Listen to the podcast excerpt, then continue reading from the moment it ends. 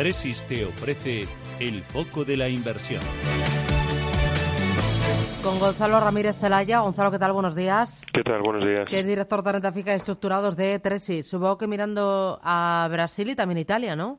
Bueno, yo creo que mucho más a Italia. Yo creo que lo de Brasil eh, en relación a lo que nos puede pasar aquí en Europa no, no tiene, bueno, sí para una serie de compañías eh, españolas sobre todo, pero lo más importante es lo de Italia. Eh, bueno, dejamos atrás en datos económicos. Parece ser que los datos económicos, que realmente serían los importantes en el mercado, pues ya no son tan importantes en relación a, los problemas políticos que tenemos y por tanto fijarnos todo el rato en, en, en Italia, en el borrador del presupuesto general que tiene que presentar antes del 15 de octubre, en cómo se está moviendo el tipo de interés a 10 años y en la y en, pensar que los datos de producto interior bruto que se esperan en, el futuro que es lo que va a presentar eh, el gobierno italiano pues tiene tiene base y es va a ser certero.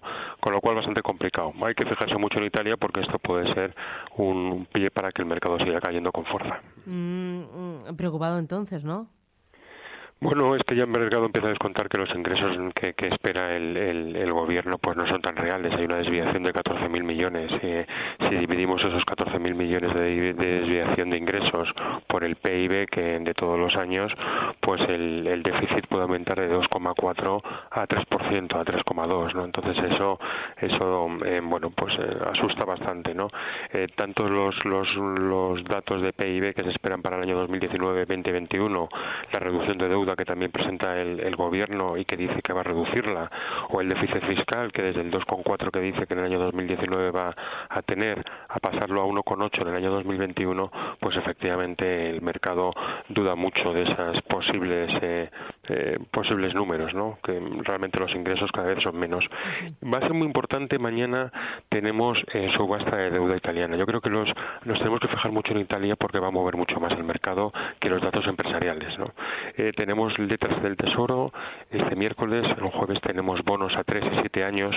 Yo creo que las letras del Tesoro no van a ser nada malas, porque al final es a muy corto plazo y nadie piensa que puede pasar malo, nada malo en Italia en los próximos 6 o 9 meses, pero los datos de la subasta de bonos a 3 y 7 años, que ya empieza a tener una duración, bueno, importante, pues puede ser, puede ser, eh, bueno, pues nos puede dar una pista de lo que puede pasar en el mercado.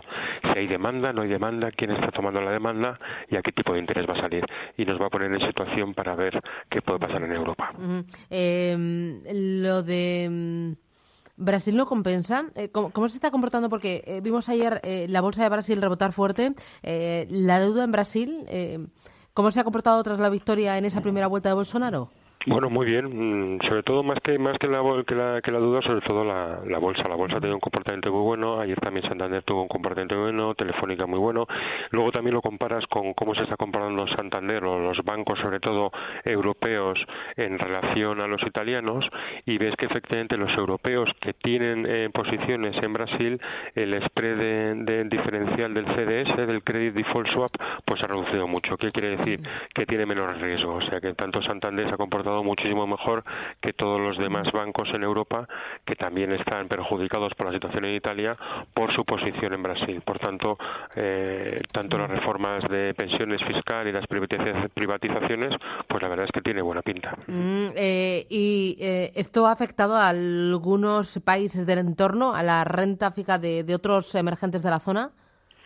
Bueno, han mejorado, la verdad es que, pero han mejorado no solamente ya venía por el tema de Brasil, sino que luego el, nuevo NAFTA pues ha apoyado mucho también a, México, la situación en Argentina está mejorando. Bueno, pues efectivamente eh, yo creo que los países emergentes han tocado fondo y ahora nos da oportunidades para poder otra vez invertir en, en, bonos, ¿no? En, bonos en divisa local, yo creo que ha sido muy castigada contra el dólar la divisa local, con lo cual sí que de ahí hay rango para poder invertir en ellos.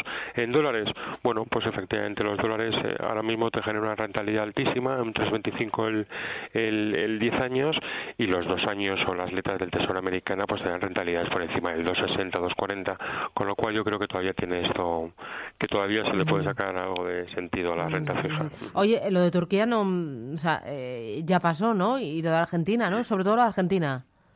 Pues sí, ha pasado. La verdad es que al final eh, el mercado cada vez asume mayores riesgos con mayor facilidad, no solamente lo de Turquía, también lo de Argentina, lo de Brasil antes de las elecciones, falta lo de Italia, efectivamente que es algo ya que es algo muy muy muy importante, pero efectivamente ahora empiezan los datos empresariales, la gente se va a fijar sobre todo en los datos empresariales y en los problemas sobre todo geopolíticos, como decía, de Italia o de las elecciones de Baviera en Alemania, que también son importantes, y luego que cada vez se acerca más el, deadline o el día final del Brexit, que también, bueno, pues es importante. Ahora tenemos el tema de Escocia, donde también piden un nuevo referéndum y eso se lo complica también a, al Reino Unido. Bueno, pues efectivamente mucho tema geopolítico, mejores los emergentes, mejores las divisas emergentes y ahora van a salir los datos empresariales que esperemos que salgan buenos. Mm, eh, con todo esto, al final, en deudas hay oportunidad, pero hay que ser globales y muy, muy flexibles. Bastante, bastante, bastante. Yo creo que al final eh, pensamos desde Tesis que un, un sector que, que, nos gusta, porque ha sido bastante castigado estos últimos meses, es el sector eh, eh, financiero. Es cierto que ahora mismo tenemos una piedra para que suba el sector financiero con fuerza, que es Italia, pero efectivamente toda la deuda subordinada o los AT1 de, de, de financieros se han comportado estupendamente. Sí que es cierto que hay una cosa muy importante que es la duración. Hay que rebajar mucha duración porque efectivamente los tipos de interés pueden cambiar un poquito la curva en Europa, por tanto lo mejor es, quedarse con duraciones muy cortas, pero el sector financiero apostamos por ello.